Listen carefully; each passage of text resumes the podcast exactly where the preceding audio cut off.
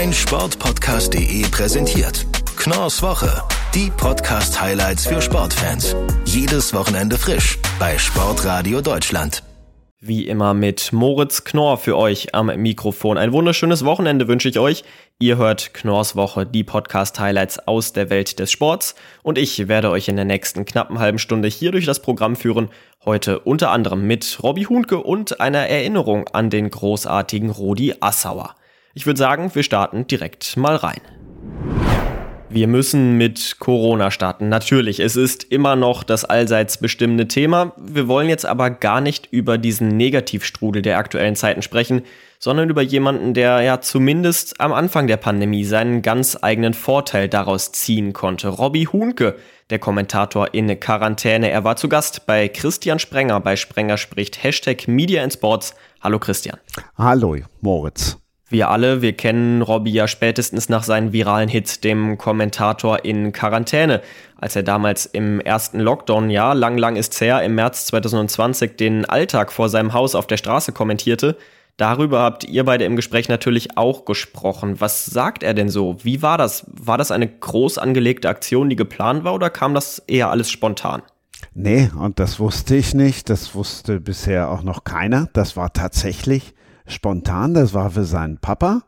Dem ging es da nicht gut und dann wollte Robby ihm ein WhatsApp-Video schicken und hat ihm das geschickt und der Vater hat dann irgendwas wohl verkehrt gemacht. Auf jeden Fall bekamen es dann alle mit und dann hat er nur gedacht, wow, das Ding geht viral, also mache ich das mal weiter. Der Witz ist, da war er freiwillig in Quarantäne. Jetzt, als wir den Podcast aufgenommen haben, war er tatsächlich dann richtig in Quarantäne, weil es hat ihn dann doch erwischt. Wie so viele momentan. Das heißt, es war wirklich so ein Schnellschuss von ihm. Es war nicht irgendwie großartig geskriptet oder so. Er hat sich einfach an sein Fenster gestellt und drauf loskommentiert. Genau, er hat sich ans Fenster gestellt, hat mal rausgeguckt und hat dann einfach erzählt, was unten, was unten dann abging. Da gibt es dann auch lustige Anekdoten. Da hat er zum Beispiel mal gedacht, irgendwann komm, jetzt schmeiß ich mal einen Ball runter und ruf mal dem Jungen zu, schieß den Ball wieder hoch. Der hat ihn dann auch wieder hochgeschossen und witzig, erzählt er auch, weil er konnte es ja nicht einfach so jetzt online stellen. Dann hat er dann gerufen, hallo, hallo, habt ihr irgendwas dagegen, wenn ich das jetzt ins Internet stelle? Und also, nee, nee, mach du mal, mach du mal. Und wie gesagt, aber geplant war alles wirklich erstmal nur als Gruß an den Papa. Die meisten von uns kennen Robbie ja hier bei uns aus dem deutschen Fernsehen, aber er ist ja nicht nur hierzulande bei uns aktiv und gefragt, sondern kommentiert mittlerweile auch im Schweizer Fernsehen die Champions League unter anderem und wie das alles zustande kam, wie er darunter in die Schweiz gekommen ist, das hören wir uns jetzt mal an. Wie sehr hat Corona dich sonst getroffen? Du bist ja auch Freiberufler. Ja, tatsächlich nicht so stark, weil es dann ja äh, relativ gesehen schnell wieder losging. Ne? Im Mai startete die Bundesliga wieder, wenn auch unter kuriosen Umständen mit den Geisterspielen, das weißt du ja auch. Ähm, ich durfte in dieser Zeit mein erstes Champions League-Finale kommentieren fürs Schweizer Fernsehen in Lissabon bei diesem Geisterturnier. Äh, obgleich es natürlich ein ganz furchtbares Spiel war äh, in diesem Stadion dort in Lissabon, äh, wo es ist, da konnte man ja eine Stecknadel fallen hören, wenn sich ein Champions League Finale anhört wie ein Trainingsspiel. Aber es hat mich dann in dem Sinne nicht getroffen, weil es echt relativ, relativ schnell ja wieder weiterging. Wie kommt, dann knüpfen wir mal direkt an der Schweiz an, wie kommt ein deutscher Kommentator ins Schweizer Fernsehen? ähm, das äh, ist so ein Paradigmenwechsel gewesen in der Schweiz. Damals der Sender, für den ich arbeite, Blue, der damals noch Teleclub hieß, ein ganz früher mal ein Ableger von Sky, Sky Schweiz war das früher mal. Die haben Marcel Reif geholt und ähm, hatten sich dann überlegt, nachdem sie die Rechte komplett weggeholt haben vom öffentlich-rechtlichen Schweizer Fernsehen, vom SRF, dass sie ähm, auf Hochdeutsch die Spiele kommentiert haben wollen. Und da haben sie natürlich auch Schweizer Leute geholt, die aber auch Hochdeutsch reden können. Die Moderation, kurioserweise, dort ist Schweizerdeutsch, was ich immer sehr charmant finde, äh, was, was wirklich manchmal Manchmal stehe ich da in den Stadien und, und höre die Übergaben in der Champions League nicht. Es ist ja manchmal dann doch auch lauter, selbst wenn keine Fans da sind. Da hört man ja den Stadionsprecher und so weiter und dann verstehe ich immer nicht alles so hundertprozentig. Aber ich lerne. Marcel Reif zum Beispiel kann das mittlerweile herausragend. Äh, mit dem Schweizerdeutsch. Ähm, genau, die, die hatten sich dann irgendwann mal entschieden, dass die Spiele Hochdeutsch kommentiert werden, was ein großes Glück ist für mich, denn mein Schweizerdeutsch ist äh, nicht vorhanden. Ja, Christian, das ist eine wirklich schöne Geschichte über Marcel Reif, da so reinzurutschen. Wir sagen in Deutschland ja immer, die Schweizer, das sind ganz besondere Menschen. Hat Robby dir da auch was zu erzählt? Hat er da irgendwas gemerkt? Ist der Sportjournalismus, die ganze Branche in der Schweiz anders als hier bei uns in Deutschland? Es ist viel entspannter. Er sagt, sowas hast du da, hast du wirklich noch nicht erlebt. Dann geht irgendwas schief und dann kommt so aus dem Hintergrund die Stimme ruhig, alles wird gut und keiner ist aufgeregt. Also so tatsächlich diese Schweizer Gelassenheit setzt sich da wohl überall durch und er sagt, das genießt er total, gerade auch eben den Unterschied zu dem, was ja bei uns dann durchaus mal ist, nämlich ein bisschen hektisch und dann sind alle ganz aufgeregt und er sagt, das hast du da nicht und das ist wunderbar. Also für ihn ist das wie eine Insel. Und wenn ihr noch mehr von diesem Gespräch hören wollt zwischen Christian und Robbie Huhnke, dann hört doch jetzt mal rein bei Sprenger spricht Hashtag Media and Sports, die 25. Folge. Christian, ich danke dir, dass du bei mir warst. Sehr gerne kommen wir zur Handball-Europameisterschaft. Sie geht ja zu Ende an diesem Wochenende. Ihr habt es schon hier bei uns im Programm gehört. Die Deutschen ja leider nicht mehr dabei. Es waren am Ende, ja, um es mal so zu sagen, ein paar Corona-Fälle zu viel im Team. Über dieses ganze Geschehen da bei der Europameisterschaft möchte ich sprechen mit Tim Detmer vom Anwurf-Podcast. Hallo Tim. Hallo Moritz. Es waren ja am Ende unglaublich viele Fälle, vor allen Dingen beim deutschen Team drösel das vielleicht noch mal so ein bisschen auf, dieses Corona-Konzept bei der Handball-Europameisterschaft.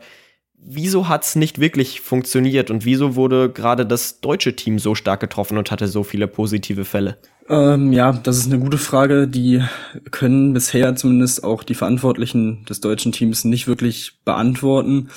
Ähm, Fakt ist, dass es bei diesem Turnier, anders als vor einem Jahr in Ägypten bei der Weltmeisterschaft, keine Bubble, äh, Turnierbubble gab und ähm, ja dementsprechend auch natürlich Zuschauer zugelassen waren in Ungarn ja gefühlt mit komplett vollen Hallen und 20.000 Leuten, ähm, dass da irgendwas passieren würde, äh, konnte man irgendwie von ausgehen. Deswegen ist immer so die Frage, ob die Bubble dann jetzt wirklich so den großen Effekt gehabt hätte, aber ich denke, es wäre ein Ticken sicherer gewesen. Ähm, denn man hat ja direkt vor dem Turnier schon äh, Beschwerden gehört von Franzosen, Serben, die in ihren Hotels wirklich ja mit normalen Touristen gelebt haben, die teilweise einfach komplett auf alle Regeln, ähm, ja, diese Regeln nicht eingehalten haben. Und ja, das ist, das war ja schon ein absolut äh, prekärer Start äh, in dieses Turnier und dass das dann nicht so wirklich funktioniert und es viele Fälle gibt, über 100 äh, durch das Turnier hinweg. Das ist dann äh, ja irgendwie folgerichtig gewesen und sehr, sehr, ja, bitter. Wir können definitiv sagen, dass das Corona-Konzept grandios gescheitert ist. Wird das denn jetzt Konsequenzen haben für den Europäischen Handballverband? Wird es da vielleicht auch von Seiten der einzelnen Nationen Beschwerden geben, dass eben dieses Konzept so löchrig durchgesetzt worden ist und ja, nicht wirklich perfekt oder sicher war? Das kann ich mir ehrlich gesagt nicht wirklich vorstellen. Also vor allem, weil man sich bei der EHF relativ, also nicht wirklich bewusst darüber ist, dass man viel falsch gemacht hat. Äh, man ist von dem, was ich bisher gelesen und gehört habe, sehr zufrieden mit dem Turnier. Man äh, sagt auch immer wieder, dass der sportliche Wert trotzdem gegeben ist und am Ende ähm, die beste Mannschaft gewinnen wird. Ja, wenn es am Ende die Dänen machen, dann wird es durchaus auch so sein, aber ähm, naja, also hier und da muss man schon sagen, dass einige Teams, wie zum Beispiel die Kroaten, mit einigen Spielern äh, mehr oder äh, im Kader besser abgeschnitten hätten. Das glaube ich schon. Ähm, ja, deswegen, ich glaube, ja, das, das wird man jetzt einfach so hinnehmen und in zwei Jahren einfach hoffen, dass die Situation dann nicht mehr so prekär ist und man äh, einfach das komplett vergessen kann. Bei so vielen Fällen wie jetzt gerade auch in der deutschen Mannschaft, wieso entscheidet man sich dann nicht dazu, auch von Seiten des Deutschen Handballbundes das Turnier vielleicht sogar zu verlassen? Man ist dadurch ja nicht nur ein Risiko für die eigene Mannschaft, sondern dann auch für den Gegner, Christoph Steinert. Erst positiv getestet worden, dann doch wieder negativ, wurde dann eingesetzt und zwei Tage später dann doch wieder positiv. Ist das nicht auch ein großes Risiko gewesen? Wieso hat man die Mannschaft nicht einfach zurückgezogen? Da gab es tatsächlich mehrere Gründe für. Ähm, vom Verband aus her, glaube ich, waren die Hauptgründe einfach die bestehenden Verträge, äh, TV-Verträge, ähm, finanzieller Schaden, der dann durch einen Rückzug aufgekommen wäre. Ähm, der Präsident Andreas Michelmann hat gesagt, dass man dann quasi pleite gewesen wäre, ähm, was ja schon ja wirklich eine starke Aussage ist äh, und dementsprechend da auch Druck durchaus ausgeübt wurde von der EHF. Und ähm, ja, das ist so der Hauptgrund. Und ein weiterer Grund war auch, dass sich die Spieler ja auch sehr stark dafür ausgesprochen haben, dieses Turnier zu Ende zu bringen. Vor allem natürlich für die, die es dann halt getroffen hat mit Corona-Infektionen. Und von daher, ähm, ja, hat man das dann irgendwie über die Bühne gebracht. Man hat sich dann ja nach einer Zeit auch entschieden, keine Spieler mehr nachzunominieren für die letzten zwei Spiele äh, um nicht noch mehr Spieler ja, der Gefahr auszusetzen, sich zu infizieren. Und äh, ich denke, dann ja, hat man im Endeffekt das Beste dann noch daraus gemacht. Aber das ist wirklich ja ein Turnier, das sehr schwierig auch insgesamt zu bewerten ist. Und dann sind wir gespannt, wer sich den Titel sichern wird an diesem Wochenende. Es wird definitiv ein Titel mit einem ja zumindest etwas faden Beigeschmack. Wir sagen, Gott sei Dank ist dieses Turnier vorbei. So geht's zumindest mir, diese ganze Farce. Wenn ihr trotzdem nochmal alle Einordnungen und Hintergründe erfahren wollt, dann hört doch einfach rein beim Anwurf Podcast. Tim, ich danke dir für deine Zeit. Danke gleichfalls. Und wir gehen jetzt einmal ganz schnell in die Werbung. Schatz, ich bin neu verliebt. Was? Da drüben. Das ist er. Aber das ist ein Auto. Ja, Mit ihm habe ich alles richtig gemacht. Wunschauto einfach kaufen, verkaufen oder leasen. Bei Autoscout24. Alles richtig gemacht. Und da sind wir auch schon wieder aus der Pause zurück. Weiterhin mit Moritz Knorr für euch am Mikrofon. Ja, der Fußball in Deutschland, er hat schon die ein oder andere Legende hervorgebracht. Einen Namen, den wir definitiv dazu zählen müssen, das ist Rudi Assauer absolute Managerlegende, Legende beim FC Schalke 04. Und ja, am nächsten Wochenende jährt sich sein Todestag erneut. Und um genau Rudi Assauer als Menschen, als Manager geht's in der ersten Folge des Nachholspiel-Podcasts in diesem Jahr und darüber möchte ich sprechen mit Olli Lipinski. Hi Olli.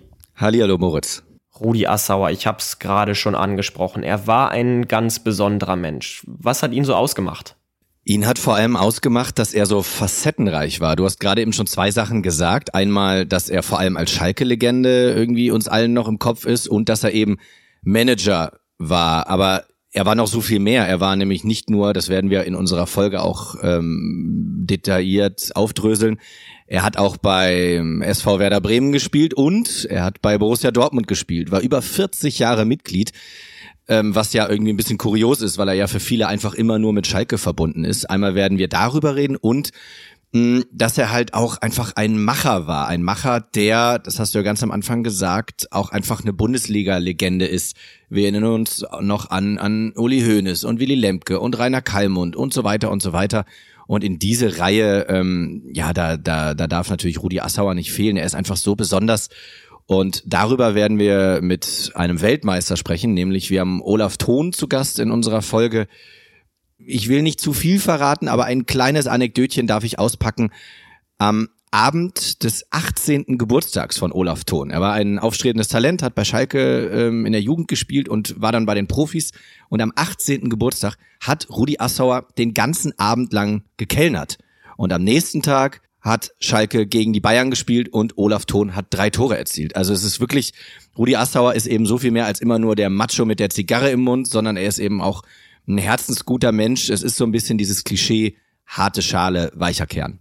Ja, die Zigarre, sie war immer sein Markenzeichen. Da gibt's dieses wunderbare Foto mit dem UEFA-Pokal auf der Schulter, die Zigarre im Mund nach diesem Sieg im UEFA-Cup-Finale 1997. Olaf Thon, er war ja auch Teil dieser berühmten Eurofighter. Dazu kam dann noch die 4-Minuten-Meisterschaft 2001. Es war eine der erfolgreichsten Zeiten der Vereinsgeschichte des FC Schalke, in der Assauer als Manager das Sagen hatte.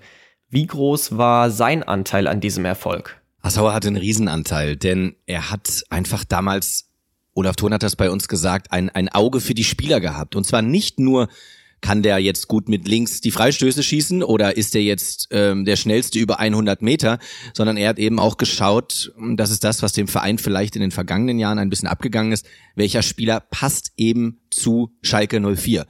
Olaf Thon hat da Mike Büskens, Latal, Nemetz, ähm, Johann de Kock, so hat so ein paar erwähnt, die eben nicht nur spielerisch, sondern vor allem charakterlich zu diesem ja ganz besonderen Verein gepasst haben. Und ähm, das hat Rudi Assauer ausgemacht. Und das Skurrile ist, und auch das ist ein kleiner Lerneffekt für uns gewesen, denn bei uns ist es ja immer so, dass sich einer von uns dreien vorbereitet und den anderen beiden dann etwas erzählt und die anderen beiden parallel mit den ZuhörerInnen ähm, dazulernt ähm, dass Rudi Assauer zwei Amtszeiten hatte. Die erste auf Schalke war nicht so richtig erfolgreich, wurde da auch mehr oder weniger vom Hof gejagt. Und die zweite, über die wir jetzt auch gerade hier sprechen, die Eurofighter und so weiter, die DFB-Pokalsieger, das war dann erst die zweite Amtszeit. Du hast gerade schon angesprochen, dass er nicht nur durch Schalke eine extrem enge Verbindung zum Ruhrgebiet hatte. Ist das vielleicht auch der Grund, wieso es in seiner zweiten Amtszeit so gut lief für ihn? Weil er sich auskannte und ins Ruhrgebiet reingepasst hat, weil er so ein guter Typ dafür war? Das ist ja gerade bei Schalke sehr gefragt. Du musst zu diesem Club einfach passen. Hat das bei Assauer dann durch diese Vergangenheit mit der Region einfach wie die Faust aufs Auge gepasst? Ja, das war total gut. Also ähm, es gibt natürlich viele Manager, bei denen das ja ähnlich ist. Ne? Du, ich habe Rainer Kalmund erwähnt, der ja super in dieses Rheinische auch reingepasst hat. Uli Hoeneß war FC Bayern durch und durch oder ist es immer noch. Und Rudi Assauer hat Schalke ja geatmet und gelebt. Und er hat irgendwann mal schön diesen Satz ja geprägt, entweder ich schaffe Schalke oder Schalke schafft mich. Und ähm, das war ja dann auch wirklich, da war in diesem Satz war so viel drin. Er hat es geschafft, diesen Arbeiter, diesen kumpeligen Verein auf ein anderes Level zu heben, ohne aber den Charakter zu leugnen. Ich habe eben gerade schon Büskens erwähnt, später kam dann noch Gerald Asamoah, der ja auch wirklich ein Kampfschwein war, ähnlich wie Mark Wilmots. Und ich glaube, dass dieser Rudi Assauer mit all seinen Ecken und Kanten eben so sehr für diesen Verein stand. Und man muss immer wieder dazu sagen, es hätte auch anders laufen können, denn, das dröseln wir auch auf bei uns natürlich, ähm, Rudi Assauer hätte auch Manager des FC Bayern werden können. Ist er aber nicht geworden, stattdessen ist es Uli Hoeneß geworden und ich glaube, das war für beide Vereine genau richtig. Ist es das, was Schalke jetzt gerade im Augenblick vielleicht auch so ein bisschen fehlt, diese Leitfigur? Witzig, dass du fragst, denn genau darüber haben wir mit Olaf Thon dann auch noch gesprochen, hinten raus in unserem Gespräch mit ihm. Ähm, ob so jemand wie Rudi Assauer heute noch möglich wäre und vielleicht auch heute noch nötig wäre. Und Olaf Thon hat das verneint. Er sagt halt, dass diese Zeit dieser, dieser Ich-AGs, dieser, dieser alles überstrahlenden, auch Machos auf der Chefetage, dass die Zeit vorbei ist. Das sieht man ja bei allen Clubs, egal wo du hinschaust. Da sind dann jetzt demnächst äh, Sebastian Kehl und Simon Rolfes und Oliver Kahn und so weiter.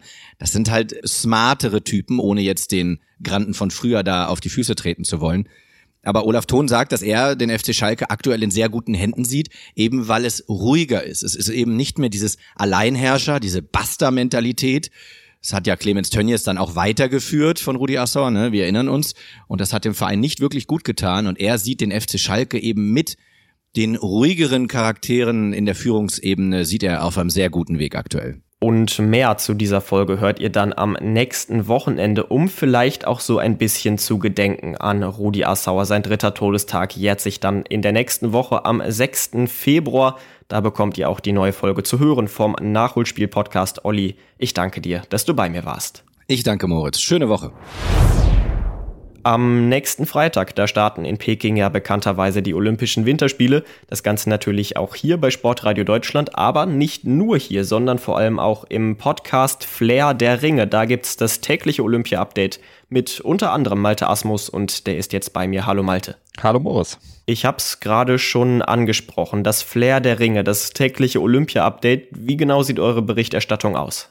Ja, wir werden uns werktäglich, beziehungsweise nicht nur werktäglich, wir werden uns wettkampftäglich, also jeden Tag während der Olympiazeit vom 4. Februar bis zum 20. Februar, also von der Eröffnung bis zur Schlussfeier melden mit der Aufarbeitung des Wettkampftages, mit allem, was an dem Tag dann in Peking Tagesgespräch ist, worum sich die Olympiawelt dreht, worüber diskutiert wird, das findet sich in diesem Podcast in aller Kürze zusammengefasst dann wieder so 15 bis 20 Minuten pro Tag haben wir uns vorgenommen. Da werden wir alles aufarbeiten, was wichtig zu Olympia ist. Und das machen wir von meinsportpodcast.de nicht alleine, sondern dazu haben wir die Kollegen vom Sportinformationsdienst SID mit ins Boot geholt. Deren Experten werden uns da mit Rat und Tat zur Seite stehen und vor allen Dingen natürlich mit Meinung und mit ganz viel Wissen und mit Erlebnissen vor Ort, weil die Kollegen vom SID, die sind natürlich mit einem Team vor Ort, sind direkt an den Wettkampfstätten und dieses Wissen, das werden sie dann auch bei uns in den Podcast einbringen können, sodass wir dann ein wirklich umfassendes Angebot für euch haben und euch über alles wirklich aufschlauen können, was in Sachen Olympia aus Peking dann wissenswert ist. Jetzt ist es ja auch immer so, dass bei Olympia immer Sportarten dabei sind, die sonst eher weniger im Rampenlicht stehen, bei denen man vielleicht auch sogar die Regeln nicht so ganz kennt. Aber auch da könnt ihr ja Abhilfe schaffen. Erzähl mal. Absolut, auch das ist Teil von Flair der Ringe. Nämlich im Vorfeld der Olympischen Spiele haben wir uns schon jede einzelne Sportart, die bei Olympia im Winter zum Tragen kommt, ein bisschen genauer vorgenommen. Sie in ihren Regelgrundzügen erklärt, die Geschichte, die Herleitung, woher kommt die Sportart, dann auch noch ein bisschen aufgearbeitet. Und das Ganze hört ihr auch im Podcast Flair der Ringe in unserer speziellen Rubrik. Olympedia heißen die Folgen. Und die findet ihr natürlich auch im Podcatcher eurer Wahl auf, auf meinsportpodcast.de ebenfalls. Und da habt ihr dann wirklich ein umfangreiches Wissens Nachschlagewerk, akustisches Nachschlagewerk. Wir nennen das akustische Enzyklopädie. Das ist vielleicht der Begriff, der dann am besten passt. Also reinhören und euch aufschlauen lassen zur olympischen Geschichte von zum Beispiel Curling oder Eishockey oder Biathlon. Also alles, was bei Olympia stattfindet, das wird bei uns dann auch nochmal in den Grundzügen der Regeln und in der historischen Entwicklung dann auch nochmal etwas euch näher gebracht. Wenn wir so ein bisschen zum Sportlichen kommen, wie sieht denn die aktuelle Situation in Peking aus? Wir wissen ja, China politisch, das ist durchaus fragwürdig. Wie wird das Ganze denn für die SportlerInnen und vor allen Dingen auch für die KollegInnen vom SID in China dann werden? Das wird keine einfache Aufgabe, dort aus Peking zu berichten. Zum einen natürlich aufgrund der eingeschränkten Meinungsfreiheit, aber auch vor allen Dingen aufgrund der eingeschränkten Bewegungsfreiheit der Kolleginnen und Kollegen vor Ort. Denn durch Corona ist auch das natürlich begrenzt. Die Kollegen, die vor Ort sind, die müssen an ihren Wettkampfstätten sozusagen bleiben. Die sind da fest eingeteilt. Die können nicht heute zum Skispringen und morgen zum Langlauf oder morgen zum Ski-Alpin gehen. Das liegt noch weiter auseinander. Langlauf und Skispringen würde wahrscheinlich gehen, weil es im gleichen Ressort stattfindet, aber Ski Alpin und Ski Nordisch sind zum Beispiel räumlich getrennt oder Eishockey ist nochmal wieder woanders. Das ist ja alles dann wirklich an eigenen Wettkampfstätten und da befindet sich dann der jeweilige Journalist, die jeweilige Journalistin, genauso wie die Sportler in der Bubble, wo sie dann wirklich nur innerhalb dieses Bereichs sich bewegen dürfen. Und äh, groß Olympia-Feeling schnuppern ist für niemanden vor Ort möglich. Es gibt keine Möglichkeit, sich mit anderen Sportarten dann zu vermischen, sondern man muss tatsächlich bei dem Punkt bleiben und nur an den Wettkampftagen dann sich außerhalb der Unterkunft bewegen, wenn man nicht gerade trainiert, äh, an denen man dann auch wirklich angesetzt ist. Also keine einfachen Bedingungen vor Ort. Ähnlich wie in Tokio, aber vielleicht noch ein bisschen strenger. Und Corona ja auch sowieso dann noch ein ganz anderes Thema, auch für die Sportlerinnen und Sportler, weil die Grenzwerte, die in China jetzt bei den Olympischen Spielen gelten für Corona-Infektion oder nicht Corona-Infektion, die sind auch noch mal viel strenger als zum Beispiel bei uns in Deutschland. Also das äh, wird insgesamt eine ziemliche, ein ziemlicher Ritt auf der Rasierklinge. In Tokio im letzten Sommer lief es für die deutschen Athletinnen ja durchaus enttäuschend. Haben wir denn jetzt eine Hoffnung, dass es in Peking besser wird? Wer sind da so unsere heißesten Eisen im Feuer? Tja, man kann ja natürlich äh, hoffen, dass es besser wird, aber das Prinzip Hoffnung ist ja genau das, was man dann auch wirklich braucht und worauf man setzen muss. Denn ob es wirklich auch so passiert, das kann man gar nicht sagen. Zum einen gibt es ja immer Leistungsschwankungen, die dann gerade eben auch bei olympischen Highlights dann äh, äh, besonders zum Tragen kommen, dass Sportler eben dann besonderes Lampenfieber haben oder sich eben dann nicht äh, so durchsetzen können, wie sie es im Vorfeld gemacht haben. Aber diese Corona-Situation, die spielt da eben auch mit rein. Man weiß ja jetzt noch gar nicht, wer dann am Ende tatsächlich tatsächlich auch zu seinen Wettkämpfen antreten darf oder nicht, weil möglicherweise noch eine Infektion reinkommt oder ein Test eben doch anschlägt, kurz bevor der, die Sportart dann ausgetragen wird. Also das ist das große Fragezeichen, was über allem steht. Ansonsten, wenn alles normal läuft, alle gesund bleiben, dann sollte man ja zumindest mal mit Doppelgold von Francesco Friedrich im Bobfahren rechnen können. Ansonsten die Rodlerinnen sind stark. Karl Geiger im Skispringen, den sollte man sicherlich beachten. Ramona Hofmeister im Snowboard. Also es gibt ein paar aussichtsreiche Kandidatinnen und Kandidaten, die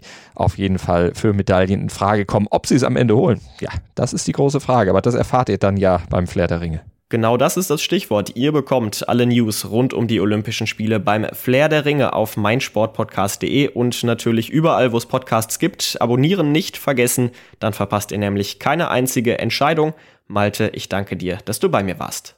Und dann sind wir auch schon wieder am Ende dieser Sendung angelangt. Das war's dann auch schon wieder. Nicht nur für diese Woche. Es war die letzte Sendung von Knorrs Woche. Ich danke euch fürs Einschalten bei diesen insgesamt über 30 Folgen. Ich hoffe, euch einige Podcasts näher gebracht zu haben. Und jetzt wünsche ich euch zum letzten Mal ein schönes Wochenende. Macht's gut und ciao. Schatz, ich bin neu verliebt. Was?